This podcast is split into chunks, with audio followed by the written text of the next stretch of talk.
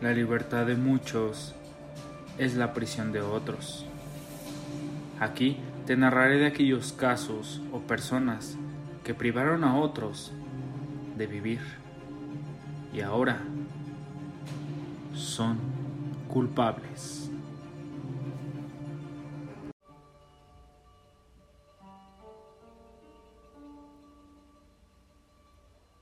Bienvenidos al tercer capítulo de Son culpables. El día de hoy el culpable no es de este país ni de este continente. Hoy hablaremos de Miyuki Ishikawa, mejor conocida como la partera del demonio.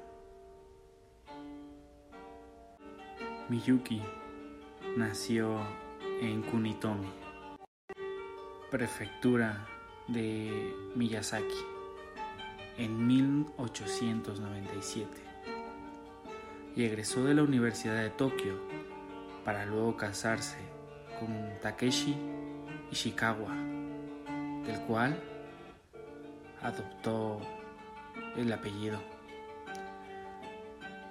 con quien no pudo tener hijos desafortunadamente, lo que sería el parteaguas de toda la historia. Después fue directora del Hospital de Maternidad Kotobuki. Después la consideraron matrona, aunque no existía una licencia de esa profesión en esos momentos en Japón. En 1940 había muchos bebés en su lugar de trabajo y los padres de estos chicos eran pobres e incapaces de crearlos sin tener problemas económicos. Ella no podía ayudarlos debido a la falta de servicios sociales y de beneficencia. Por lo tanto, dice que se vio envuelta en un dilema y para solucionarlo, Ishikawa eligió a los niños abandonados, muchos de los cuales fueron asesinados por esta persona. Casi todas las parteras del hospital de maternidad estaban disgustadas por esta práctica y renunciaron a sus cargos. Luego, junto a su marido, intentó pedirles a los padres de los chicos elegidos la suma de cuatro mil yenes para cometer los homicidios y les decía que sería menor ese gasto que el que tendrían en caso de crear esos niños no deseados. El doctor Shiro Nakayama era cómplice de este sistema y ayudaba a la pareja a falsificar certificados de defunción.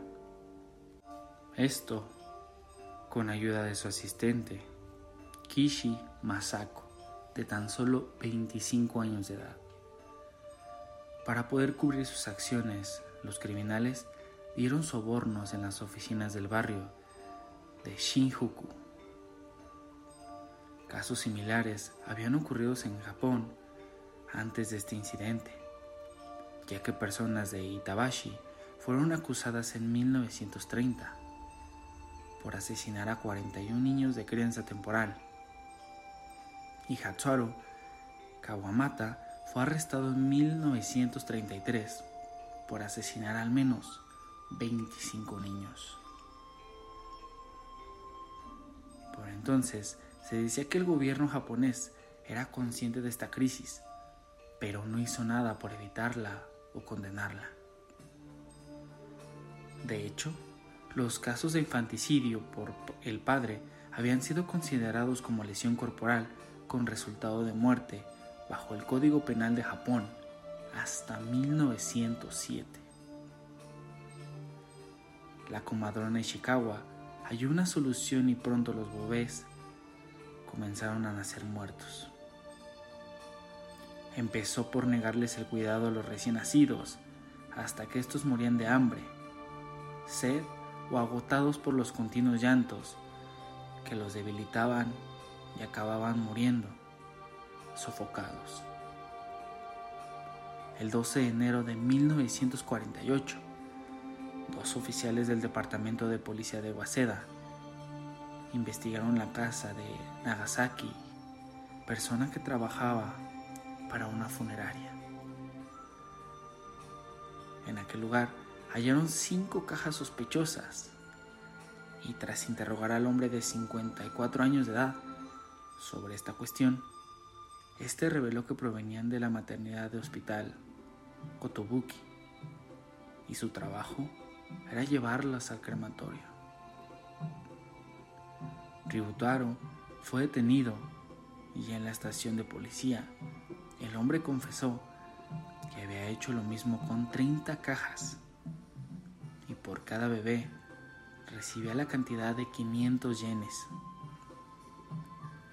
Tras realizar las autopsias en los pequeños, descubrieron que no habían fallecido por causas naturales, ya que no tenían comida en sus estómagos, sus pulmones mostraban síntomas de neumonía y sus cuerpos estaban totalmente desnutridos. Los investigadores concluyeron que la muerte de los infantes habían sido de forma intencional. Después de este acontecimiento, Miyuki y su esposo fueron arrestados el 15 de enero de 1948. Durante el interrogatorio, se descubrió que no les daba de beber leche, lo cual irritaba a los infantes y por su llanto constante morían sofocados y por hambruna. Miyuki se defendió acusando a los padres de irresponsables, algo que sorprendentemente fue avalado por la opinión pública. Posteriormente, fueron hallados 40 cuerpos esparcidos en el barrio de Shinjuku y 30 cuerpos más en un templo con un alto grado de descomposición. Miyuki fue condenada a 8 años de prisión, mientras que sus cómplices recibieron 4 años de cárcel. Este hecho permitió que el gobierno japonés considerara legalizar el aborto debido al número de infantes que nacían en Japón. Las autoridades clasificaron sus actos como crímenes de omisión, ley que justificaba las acciones de Miyuki. En 1952, la pareja apeló a sus sentencias y la Corte Superior de Tokio revocó su tiempo en prisión por la mitad de la sentencia oficial. Se puede decir que esta partera prácticamente quedó sin castigo gracias al vacío legal que existía en Japón, que no consideraba el abandono de un recién nacido como asesinato, porque únicamente la muerte directa estaba penada. El 13 de julio de 1948 se creó la Ley de Protección contra el Cuerpo de la Madre, norma que estableció en la primera instancia el Sistema Nacional de Exámenes para Matronas. El 24 de junio de 1949, la ley de abortos, por razones económicas, fue legalizada bajo la supervisión de la Ley de Protección contra el Cuerpo de la Madre. Los crímenes cometidos por la partera asesina generaron en Japón un balance en el sistema de leyes y regulaciones ante los vacíos legales que existían entonces.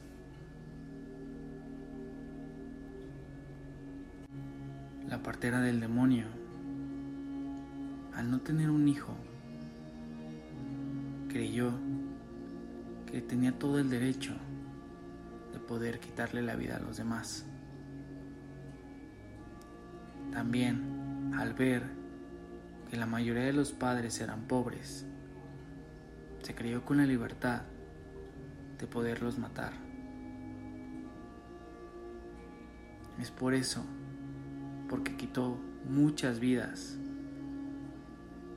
y su caso quedó impune. Por eso es que es culpable.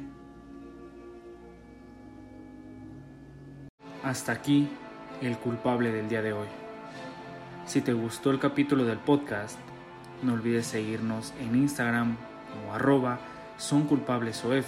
en Spotify, en Apple Podcast, en Amazon, en todas las plataformas de tu preferencia.